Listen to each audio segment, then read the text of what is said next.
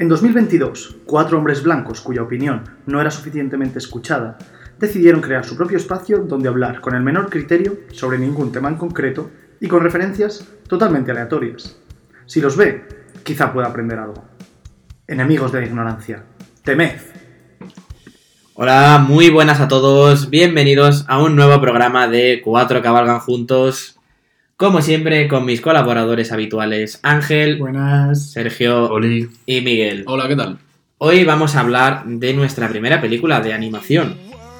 ¿Adivináis cuál es? ¿El rayo? Pues no. vamos a hablar de Shrek.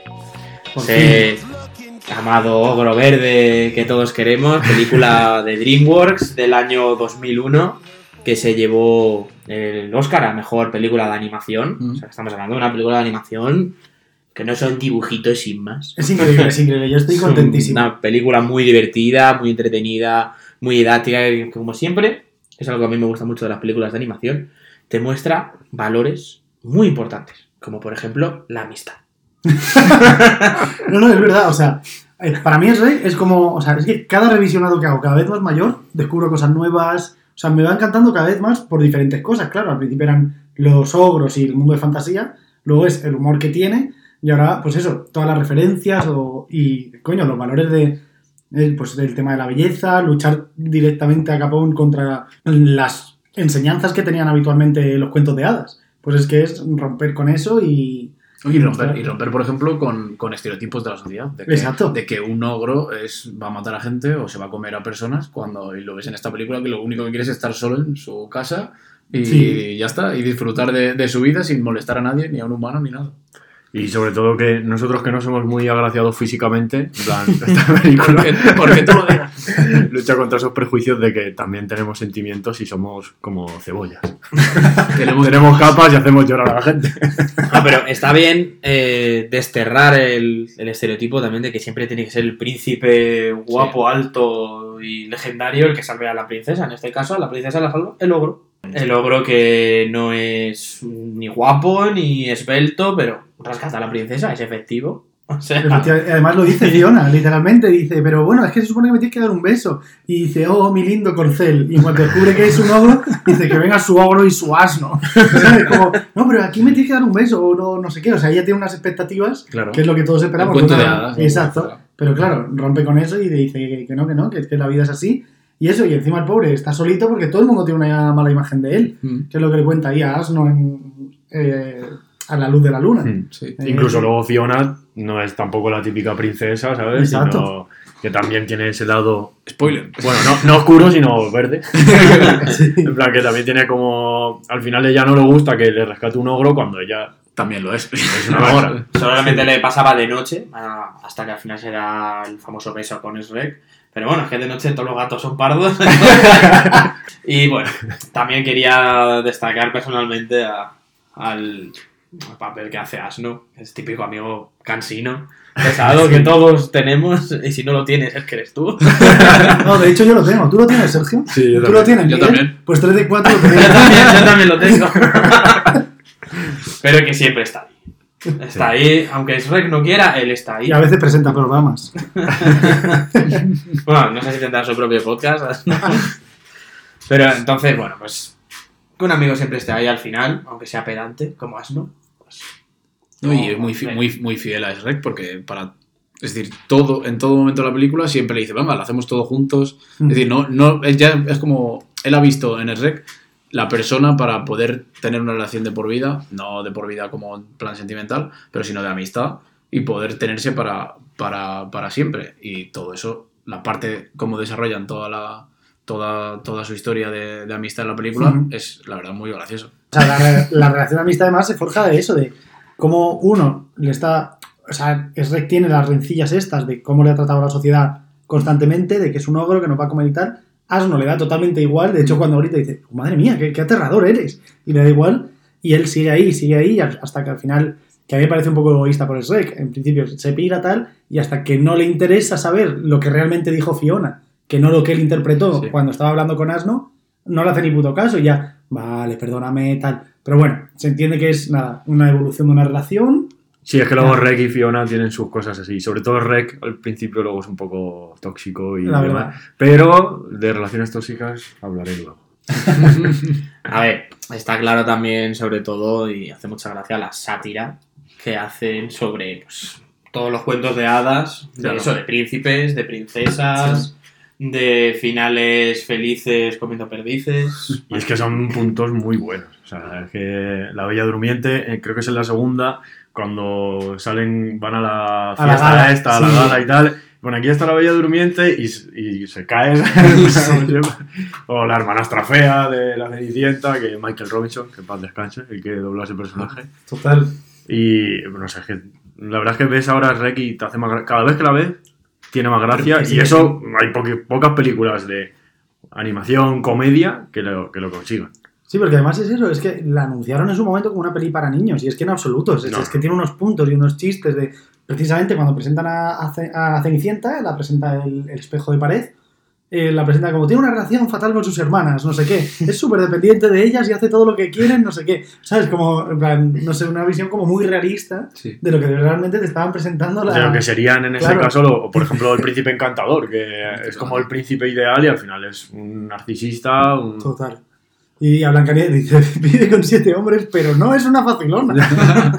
Dice el espejo, claro, porque, no sé, sabes que es una visión como súper realista. Gran escena esa con el Es espejo. muy bueno, es muy bueno. Y es que, no sé, todo, incluso el, el príncipe, o sea, Lord Farquhar, divertidísimo también, la figura de él, enano, pero que todo lo, lo ordena hacer. Dice, bueno, eh, vamos a hacer el torneo para que vayáis a buscar a la princesa. Que no y hace viene nada, bueno, pues sí. matar al ogro. Y luego el ogro gana. Bueno, pues vas tú. Pero eso es muy como todos los gobernantes déspotas que ha habido ¿no? en la sociedad. Es decir, Sí. ser el más pequeño, el más bajito, el que no es el, el, el guapo El ni el fuerte, cabezón, cabezón.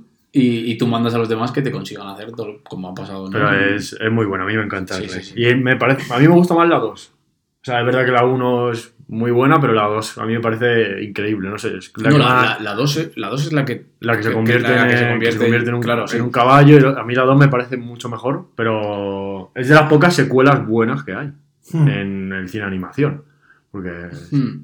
Rey León 2, bueno, a mí Rey León 2 sí me gusta, pero A mí, Mulan 2 es que ni nos acordamos, La Sirenita 2 no la he visto. ni la he ah, visto. Toy Story 2 será buena. Bueno, Toy Story sí que tiene buenas secuelas. Claro, pero es porque que es, Pixar. es Pixar, claro, entonces. Cars 2. Luego Pero- también, perdón, mencionar todos los personajes de animación que salen. O sea, Sí.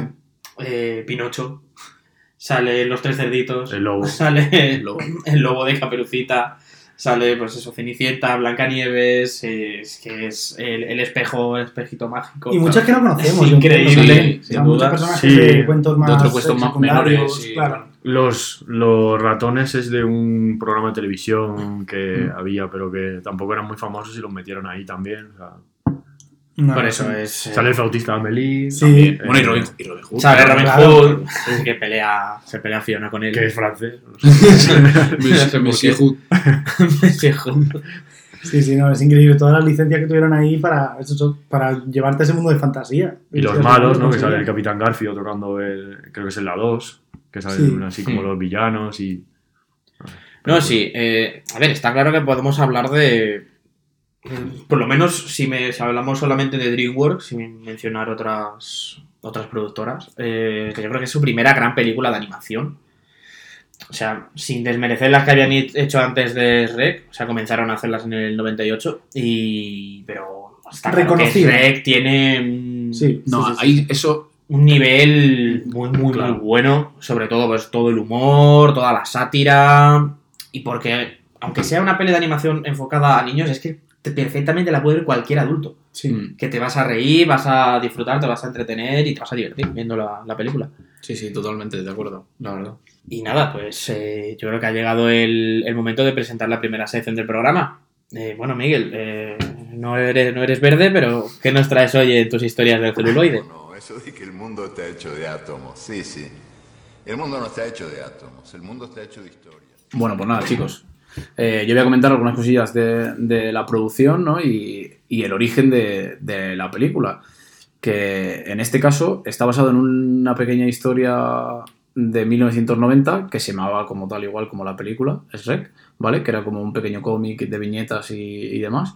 Que en el ya en el año siguiente, en el 91, Spi- Steven Spielberg compró los derechos. Ya el, el- el tío, el tío Spielberg ya, ya sabía que esto iba a ser, que iba a ser bueno y estuvo intentando eh, haciendo, digo, estuvo intentando hacer eh, que surgiera el, proyecto. Lo que pasa es que hasta el 94 no pudo, no pudo como tal mm, tener cimientos suficientes para hacer la película porque no habían, no habían fundado DreamWorks, ¿vale?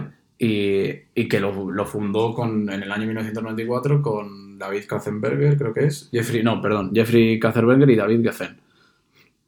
Pero, eh, o sea, no, no probó, por ejemplo, a ir a Disney a intentar. No, él intentó hacerlo con su- la moto. No, él, intentó hacerlo con su productora de cine normal. Porque claro, el problema es que él hacía eh, películas de acción real, ¿no? Por así decirlo. Y no tenía a lo mejor, yo creo, a la gente necesaria dentro de su propia productora, ¿no? Para hacer, para hacer este tipo. Y por eso, eh, viendo con, con estos dos, eh, con estas dos personas, pues fundaron DreamWorks y ya se dedicaron ya directamente a hacer, como has comentado, que hicieron eh, más películas antes de Rec, aunque con esta ya pegaron el pelotazo Ujú. pelotazo totalmente. Y, y en un primer momento querían hacerla con stop motion. O sea, es decir, con muñecos de plastilina y, Sí. y tal, pero ostras, hubiera sido muy difícil, yo creo, para... A ver, bueno, que no, que se habían hecho, ¿no? Pero, pero al final decidieron hacerlo por mediante ordenador y yo creo que les quedó muy bien. Se la llevaba mucho, ¿no? que- La de claro. Rebelión en la granja, ¿no? La de las Rebelión, gallinas. Sí, también. Bueno, Sí, antes de Navidad. Mucho... Sí, pero mo- personalmente me, me quedo con cómo está hecha. Sí, la considero, que animación. gana, considero que gana. Sí. mucho. Claro, y encima yo creo que si lo hubieran hecho por stop motion, el tiempo de producción y gasto de dinero hubiera sido altísimo y siendo una productora, o digo, un estudio de animación tan joven que no tenía a lo mejor todavía de momento eh, tanto bagaje ni tenía tanta fama, les hubiera, a lo mejor si no sale bien les hubiera hundido y no hubieran, y no hubieran. Así que yo creo que sí que fue una buena decisión hacerlo, hacerlo mediante ordenador. Y ahora os quería comentar el origen de la palabra SREC, ¿vale? Que eh, es una palabra que viene de la lengua yiddish, ¿vale? ¿En la Que- lengua cuál? Yiddish, o como se, no, sé, no sé pronunciarlo perfectamente, pero espero que si hay algún Yiddish que, que, los, que, lo- que sepa cómo se pronuncia y lo digo mal, que, no- que nos lo diga, intentaré corregirlo para el siguiente programa. Pero proviene de, de las de las comunidades que fueron que vinieron de Judea, de Judea a, a Europa del Este. ¡Qué judío! Perdón, dilo No, no, espera, sí, sí. Pues la palabra proviene de las comunidades judías que se asentaron en Europa del Este y Central y es una palabra judeo, judeo-alemana, ¿vale? Y bien, es como, la palabra no es escrita como tal, es, es rec con, con S-H-E-R-K, sino que hay una C antes de la K, ¿vale? Y significa literalmente miedo y susto. Anda. Que, No. que es lo que... ogro. Claro, que al final la definición Claro. de un ogro que tenemos por sociedad es una persona que, bueno, una persona, una, una, una Un ser. un ser, sí, un ser Verde. que asusta, que asusta, ¿no? Y, Sí. y- y que infunde miedo a, a las personas. Así que yo creo que, pues, la verdad fue buen nombre. o Sí, la sí, no lo define tal cual. Y, y ya para acabar, quería comentaros algunas anécdotas de producción que, que- que hicieron los guionistas, ¿no? Y que le surgieron. Porque em, para poder saber cómo, cómo fluía el lodo cuando tú te bañas con él, una persona de producción de verdad es que se bañó con, Uh. con barro. O sea, es decir, como no es que se bañara literalmente, sino pero que le pusieron como en, bueno, no sé, una plato de ducha, una bañera, le tiraron un cubo de, de barro y para ver cómo fluía, mientras todo eso grabando en una cámara para luego poder, eh, Sí, poder la escena claro, digitali- está- digitalizarlo, digitalizarlo. Y, joder, pues ese tío se metió en el... O sea, se, se involucró con el... Sí, sí, con, sí. con la película. Bajó, bajó al barro ahí. Claro, a- sí, sí. Y para saber que el cerumen prendía para hacer una vela, como Eso ya no lo sé, eso no lo sé, pero... reunir todo el equipo reuniendo. no porque- no, no. Durante una semana. Y, y luego también uno de los directores de la película eh, estuvo, eh, estuvo involucrado unos días eh, dando paseos y visitas por pantanos para ver qué podía, qué podía que- o a una- darle un aspecto más real a la ciénaga de Shrek, ¿no? Lo que pasa es que cuentan que tuvo que salir bastante deprisa del pantano porque tuvo unos problemas con los caimanes de la zona y tal, y casi, casi tuvo un altercado de que a lo mejor no hubiera habido director de la película, ¿sabes? Porque creo que cayó al agua o algo así, me parece, y, tal. Pero, pero bueno, o sea, al final fue sin, sin problema. Y, y ya para acabar, una cosa mítica que se quedó en la película fue que mientras que estaban haciendo el doblaje de, de los personajes, Sí. Cameron Díaz, cuando está diciendo unas frases de Fiona, se le soltó el eructo sin querer, ¿vale? Que hay un Ah, eructo y, sí. y ella, claro, estaba, pues lo quería quitar como fuera. Los productores vieron que quedaba genial y al final la película se quedó, pero fue sin, fue sin y es un eructo real de, es un eructo real. de, de haciendo el doblaje, ¿sabes? Mejor fuera que dentro. Sí, sí, Claro. totalmente, mejor fuera que dentro. Sí, sí, sí. Así No, que- pues hablando del, del doblaje, eh, para esta revisión me, me he visto la película en inglés, que nunca la había hecho, la verdad. Mm. Y me ha sorprendido eh, la calidad de- del doblaje que hicimos nosotros en España, porque al final, bueno, o sea, yo sé que, bueno, Juan Muñoz, ¿no? Es, Sí, Juan Juan. Muñoz, José Mota, eran, bueno, son unos cracks, y, y conocen muy bien el medio audiovisual desde hace un montón de tiempo. Pero bueno, que no siempre las personas famosas son expertas en doblaje. Lola Índigo. Eh, no, perdón, perdón. Pero bueno, que me parece de una calidad excepcional porque tienen los mismos dejes. Hay ocasiones en las que parece que están hablando, o sea, yo lo veía, claro, me conozco el doblaje en español pues desde pequeño y lo estaba viendo en inglés y es que tienen tonos similares. Ya lo, yo siempre estoy aquí mm, promocionando el Instagram, pero ya lo pondremos en, en Instagram cómo se parecen en algunos, en algunos tonos o tal. Eddie Murphy a José Mota. Claro, que también entiendo que se lo dicen en el estudio de doblaje. Le dicen, no, tienes que poner esto. Pero, joder, que hay que conseguirlo, ¿sabes? Que puedes tener un tono de voz súper diferente y que, ah, va a hablar así, como el asno. Y que no se parezca a una mierda, como es mi caso. Pero, no, no, se parecen un montón. O sea, Sí, menudo sí. trabajazo. Y le dejaron licencias cuando creo que hay una esta de Rec que dice ahora vas y lo cascas, que era una de las frases más famosas que tenían en Cruz y Raya. En Raya, claro, claro, claro, claro.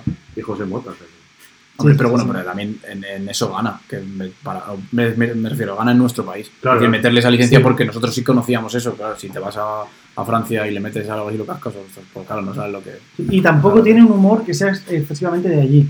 O sea, por lo que he visto, la verdad es que las bromas que tienen son genéricas. Quiero decir, como lo de eh, no me enseñes, garrulo, no me enseñes tu cara. Pues sí, en inglés es parecido, dicen, eh, es como limpiar. Lávate, lávate bien las manos y lávate la cara. algo así. O sea, que no, me refiero que no es de lo típico que, que tenemos que traducir las bromas para Sí, que y, adecuar- y adecuarlas a Exacto. nuestro. No, no, no, tiene un humor muy... Está muy bien, está muy bien. Pues eh, nada, Miguel, eh, gracias por tus anécdotas y tus curiosidades, como siempre. eh, grandes tus historias de celuloide. Y ahora, aprovechando un poco esto que estamos hablando del tema del doblaje, quería un poco hacer un pequeño debate. España es de los pocos países en los que se dobla la película, que viene de, realmente de Hollywood o del país que sea.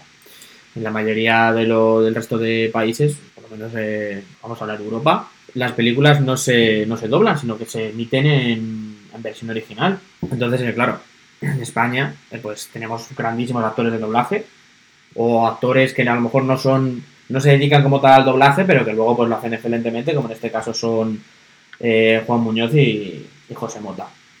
Entonces, yo quería abrir un pequeño debate en cuanto a qué pensáis acerca de, primero, de que en España se doble todo el cine que viene de fuera y luego también de los actores que, que tenemos aquí para el tanto que se dedican exclusivamente al doblaje como son actores pues, de teatro, de cine, de televisión y que también se dedican a, a ello.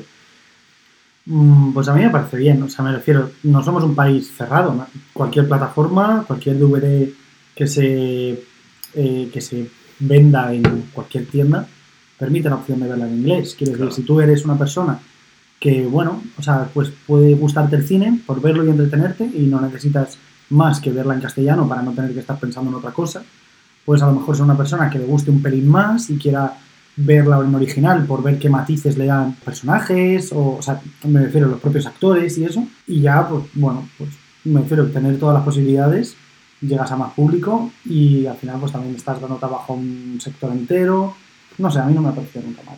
De hecho, el, el doblar las películas en España viene en la época del franquismo y incluso se doblaban las propias películas en español, porque muchas veces las, los sistemas que tenían para captar el sonido no eran lo suficientemente buenos y luego se doblaban, a muchos personajes les doblaban en películas españolas, se- luego había un este, una este de doblaje aparte, o sea que Sí, porque encima con la... Y eso también con la censura y tal, también También Claro, surgió también mucho muchas porque cosas. quitaban muchas cosas, entonces a lo mejor ya no coincidía bien, o claro, esa persona no hacía bien el doblaje y tenían que volver a redoblar la película. Y en España tenemos de películas hasta dos, diferen- dos diferentes pistas de audio, ¿sabes? Es decir, en, en español, a lo mejor una del 40 y otra del 70 o lo que fuera, ¿no? Mm. Pero, pero Y sí, me sí. parece que el doblaje en España es muy bueno. Sea, Si fuera malo, pero eh, los actores de doblaje en España son bastante Generalmente sí, yo creo que sí que tenemos. Que los actores de doblaje, la mayoría que tenemos, son muy buenos actores y, y yo creo que lo hacen. Y es un trabajo difícil, porque tienes que adaptarte al actor, ver el registro que tiene el actor, porque he visto algún documental de, de actores de doblaje en España, es que no es llegar y decir tus cosas y ya está, porque además dices tus frases y a lo mejor el, pues quien vaya a doblar a, o sea, José Mota, cuando va a doblar a, Asno, va solo a decir sus líneas, o sea, que no interactúa con Juan Muñoz ni con, o sea, no interactúa con nadie y me parece mucho más difícil mantener ese tono. Sí, sí, sí. Sí, a ver, eh, a ver, está claro lo primero que pues el doblaje en España es, es muy bueno, obviamente, llevamos muchísimos años ya doblando la- las películas. Viene bien sobre todo cuando no te apetece leer subtítulos. Que nunca nos apetece, porque no nos gusta leer. Y pues eso, eh, tanto actores como técnicos de doblaje en España mm, son excelentes, o sea, podríamos, nombramos en este caso a Juan Muñoz y a José Mota, pero nos olvidamos de otros grandísimos como fue Constantino Romero, la voz que dobló a Darth Vader, o el propio José Luis Gil, que también es uno de los actores de doblaje Mm. más reconocidos de, Bueno, la propia Fiona. de toda España. Eh, Nuria Mediavilla, claro, eh, también que, bueno, no solamente dobla a Fiona en esta película, sino que dobla a Rose en Titanic o a Uma Thurman en, en las dos versiones de Kill Bill. Justo iba a decir esto también, que los actores hacen un trabajo enorme, pero es que los traductores, porque además yo creo que tienen muy en cuenta la gesticulación de los actores. Mm. Porque claro, es que al final un actor no puede decir, mm, yo qué sé, hi, hola, buenas tardes, ¿qué tal estás? No, intentan que cuadre, en la- o sea, dentro de que no cuadra la boca, porque no está diciendo lo mismo, sí que intentan que las frases, la forma de decirlo y la composición de la frase se ajuste Mm. o sea, me refiero que es un, que es un trabajo enorme. Claro, es que eso que nombras es que no solamente es decir tu frase, intentar decirla con la misma entonación que lo hace el actor en inglés y, y darle la misma fuerza teniendo en cuenta que tú estás en un estudio, no estás en ese momento en un rodaje. Es que lo que tú dices tiene que cuadrar con la boca del personaje.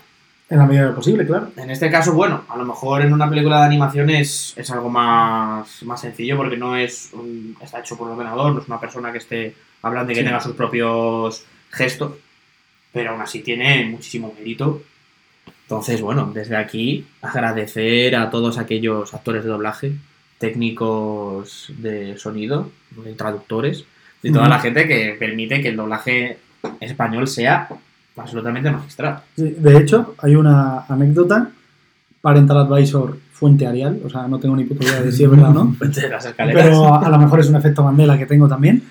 Di- el, el traductor que tradujo el nombre de Piolín al castellano recibió bastante reconocimiento por el hecho de menuda traducción se había marcado el tío.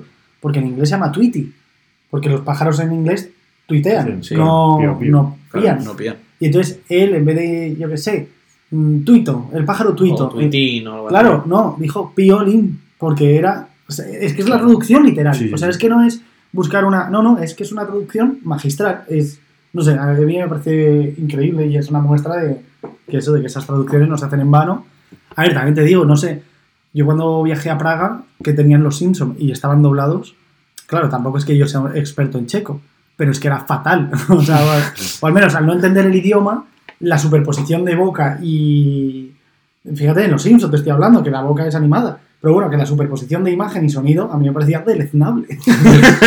o sea, era horrible. Que lo malo de ver las películas dobladas es que solo ves la mitad. y solo quería dejar eso por ahí y ya.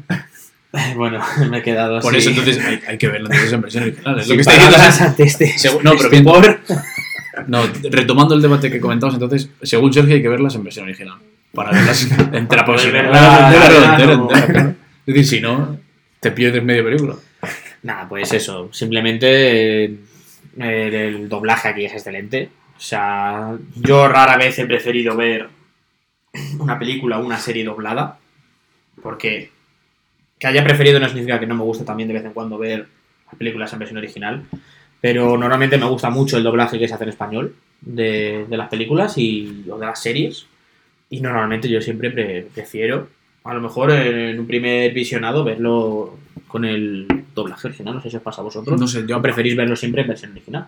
A mí normalmente le intento, es decir, me gusta más verlo en versión original porque pienso que es como el director o la productora o el guionista pensó que ese actor era el indicado para hacer la película y trabajaron en hacer la película y grabar, los, en grabar las, las líneas que tuviera ¿no? de, de, de, de guion y demás. Y yo creo que para tener a lo mejor una visión correcta, no correcta, sino completa y, tener un y, ver cómo quedan los, los actores con otros en la película, deberías verlo en versión original. Pero la, veo películas igualmente en versión doblada, porque lo que tú dices, aquí en España tenemos un nivel tan alto que me gusta muchísimo también y a veces. por, por mera pereza, ¿sabes que hemos dicho? Es verdad, porque no, Sí. no, no, No siempre te apetece leer. claro, no, no- aunque, enti- subtítulos. aunque entiendo inglés, pero no tanto a lo mejor para podérmela ver sin, Pero sin, no sin, sin- sabemos que estamos hablando con un miembro bilingüe de cuatro cabros. No, no, lo que quiero decir que no, que no, que no sé tanto inglés para vermela sin subtitular, entonces, porque Claro. aunque entienda frases, pero, pero entonces, y, no- y pierdes, y pierdes tónica o pierdes algún matiz de la película, por Sí. eso te la tienes que ver doblada que han gastado el tiempo en entender eso, ¿sabes? Pero, pero bueno, yo creo que de primeras preferiría versión original. Yo, por ejemplo, eh, para mí las películas son como los videojuegos. Yo, si veo una película normalmente doblada al, castellano, siempre, o sea, porque es cuando la veo, voy al cine y tal, y si me gusta, la reveo y hago una revisualización en la cual quiero apreciar diferentes eso, matices y tal, y ya la veo doblada, como en un juego que te pasas la historia guay, y si te ha gustado mucho, ya vuelves, eh, mm, ¿sabes? Consigues los secretos, no sé qué, no sé cuántos, tal. O sea, como que esa segunda revisión, ya más consciente y más buscando el me ha gustado la historia, ahora quiero que me guste todo lo demás, pues ya la hago en, inglés. Bueno, lo que podemos mm, dejar claro al final del debate es que el doblaje en España es excelente y, y que cada uno vea las pelis como quiera.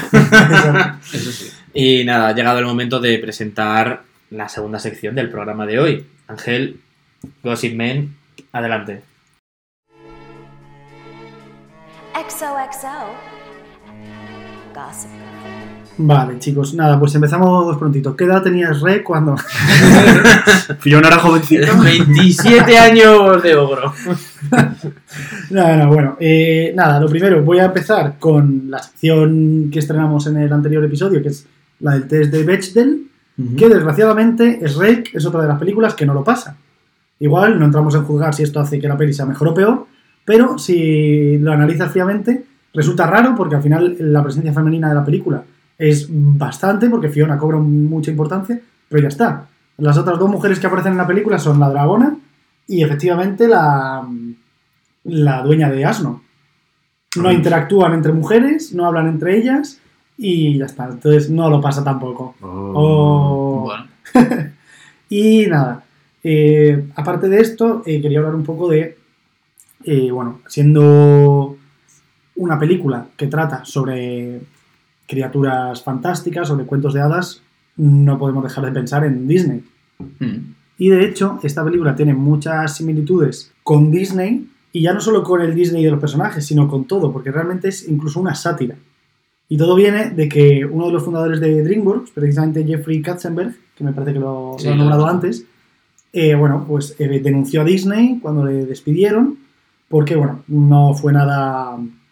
O sea, no acabaron en una... En un... Bueno, no, ah, no cerraron el acuerdo en buen término. Exacto, no cerraron el, el acuerdo en buen término y no, bueno, pues él se fue de muy malas maneras y quiso, a través de esta película, pues hacer una parodia, además bastante poco sutil, de todo Disney. Porque además, si lo pensáis, eh, la historia de la primera película trata sobre un villano que quiere atrapar bajo su yugo a todas las criaturas mágicas y de cuentos de hadas.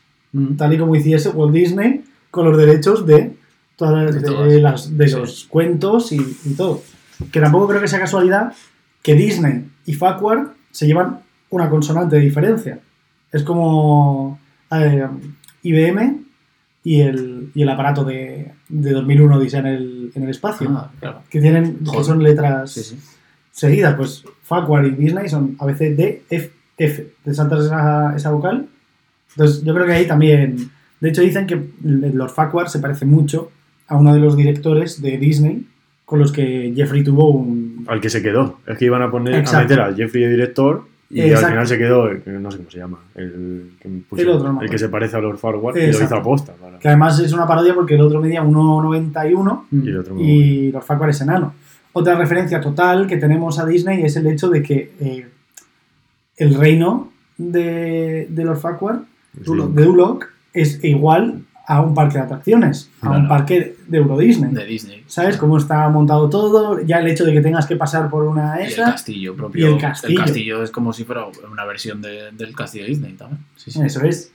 Entonces, como que todo va muy relacionado a, a eso. Y otra cosa, hablando también de, del tema de animación, que esto ya es un poco más de actualidad, como ha introducido antes Sergio, estamos hablando de que en Shrek 2, que si no recuerdo mal es de 2003, puede Cuatro. ser, 2004, teníamos un personaje como el que hacía eh, el Michael Robinson. Michael Robinson, que era transexual, que te- y te lo dejaba claro la película, y ahora nos estamos volviendo locos porque se dan un beso en Buzz Lightyear.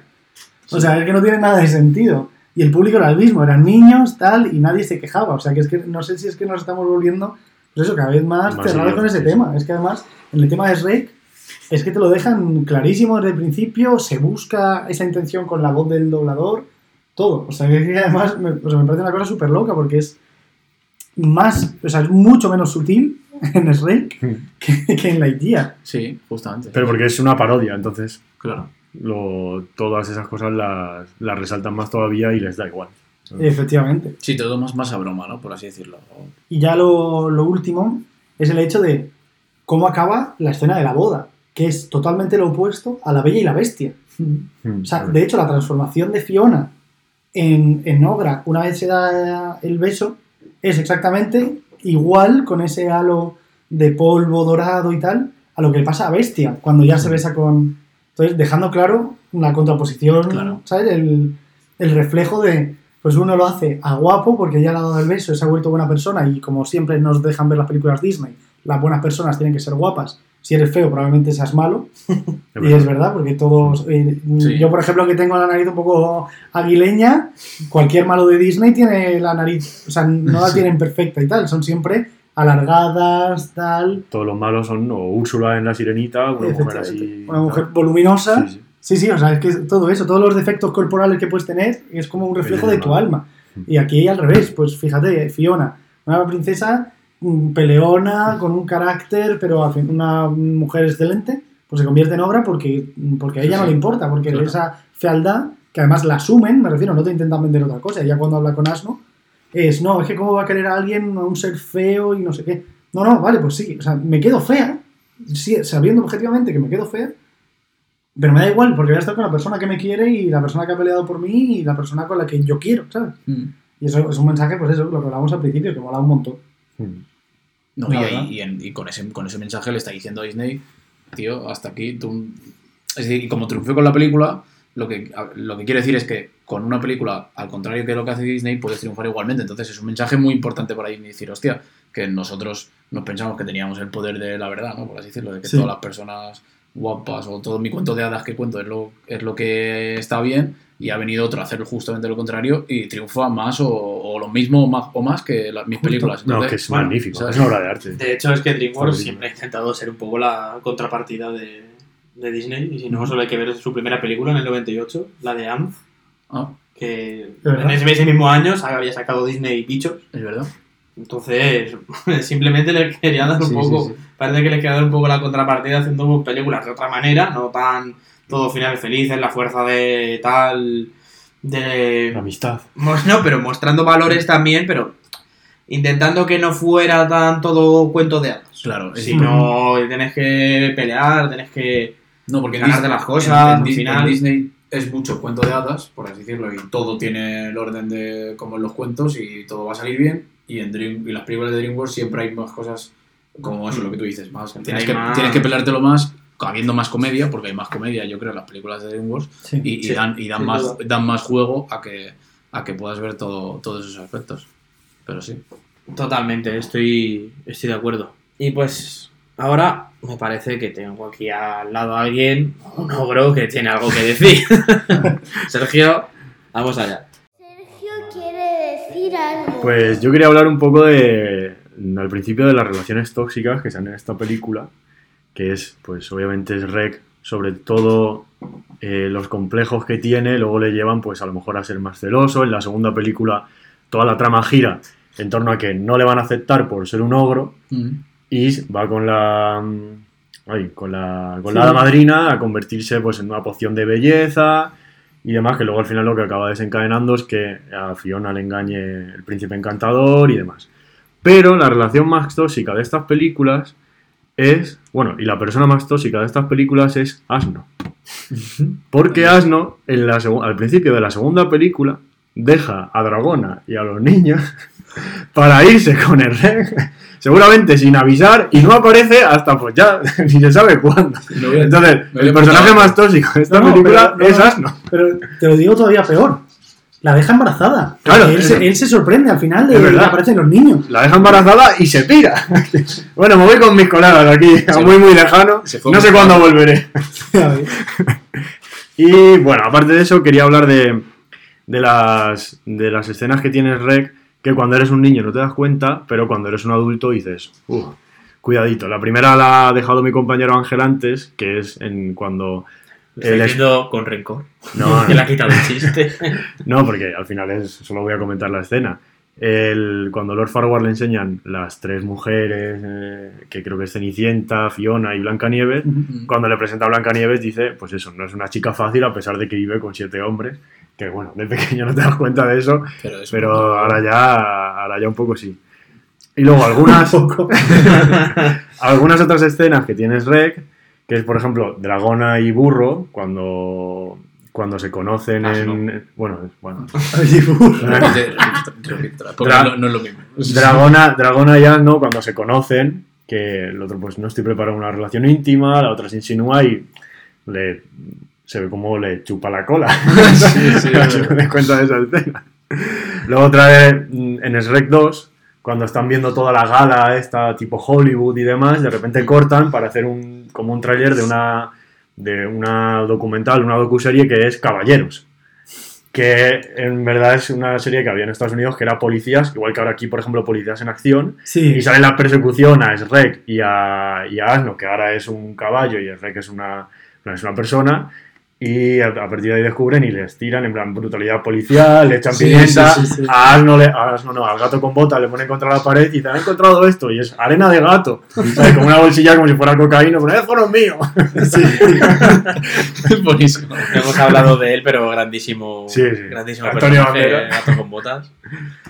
Y luego, otra de las escenas más mm, para adultos es cuando Lord Farquhar se está masturbando y está diciéndole al, al espejo, muéstramela otra vez, muéstramela Y le otra pone vez. la cara de asco. y le pone el de espejo la cara de asco que dices, joder. Y sale como una, en la animación sale como una pequeña erección que él se mira así, bueno, esas cosas que de pequeño pues no, no pillas. Gracias a Dios. Luego hay un sueño en la primera película cuando están durmiendo, la escena hasta que has dicho de la luna, Sí. cuando están durmiendo y se despiertan, que Rek tiene que despertar a Asno y Asno está teniendo un sueño en plan de, oh sí, montate en mi guitarra. Sí, sí, es un poco extraño, la verdad. Sí, Que eso tampoco lo pillas. Luego Robin Hood, que es un poco en plan salvo a las damas y luego ah, Sí. pues, Sí, sí, sí. un poco caza- cazando mujeres en el bosque.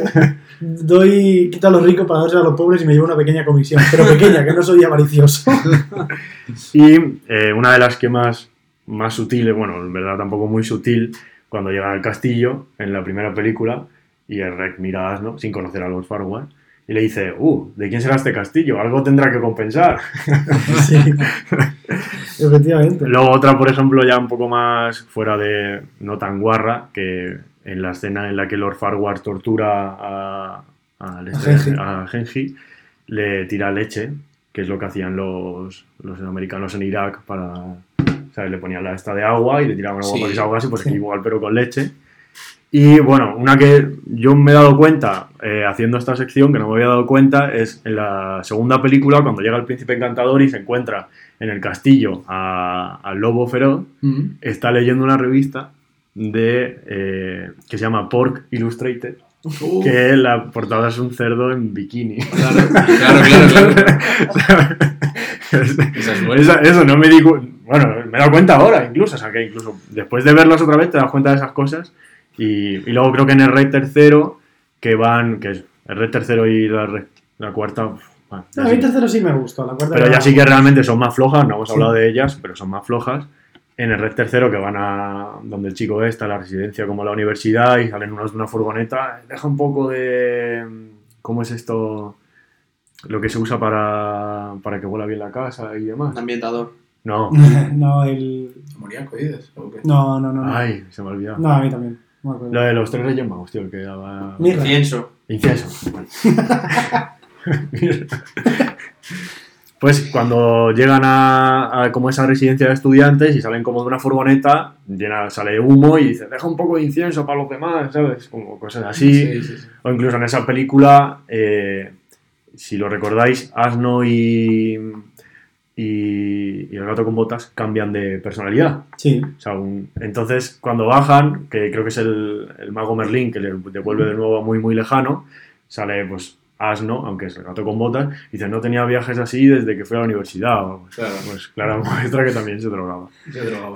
No, y. o Y sea, fina. ¿eh? Una referencia muy fina, ¿sabes? Que tampoco es... Y también en la habitación de los Facuas, precisamente cuando es, es la escena esa en la que le está pidiendo que, Que le la- muestre a Fiona, tiene una alfombra de la osa. de, de la osa a la que ya se han cargado Que salía al principio como Sí. encerrada con el... Es verdad. Sí, sí, Exacto. sí. y lo tiene ahí a- con la Que boca eso también muy gore, ¿sabes? Sí, tío. Y por último, pues quería decir que hay una mascota que nos acompaña en todas las grabaciones, que es mi perro y se llama Pachi, y que ojalá hablase como asno. Aunque bueno, yo creo que sería muy pesado igual. Bueno, Así que no sé dónde está, creo que está durmiendo por ahí, pero si no, le diría que salude. Así que nada, hasta aquí mi sección. Pues nada, Sergio, gracias por traernos todos esas, esos detallitos de los cuales no te das cuenta en la infancia, pero ahora sí. Sobre todo tú. Cuéntame pues, más. Hasta aquí ha llegado el programa de hoy. Un programa un poquito diferente, una película de animación, pero tan bueno como todos los demás. como siempre, agradeceros a todos los que nos escucháis. Esperamos que ese también lo escuchéis y nos vemos en el siguiente. Hasta la próxima, cuidaos. chao. Hasta luego. Esperamos que esto también lo escuchéis.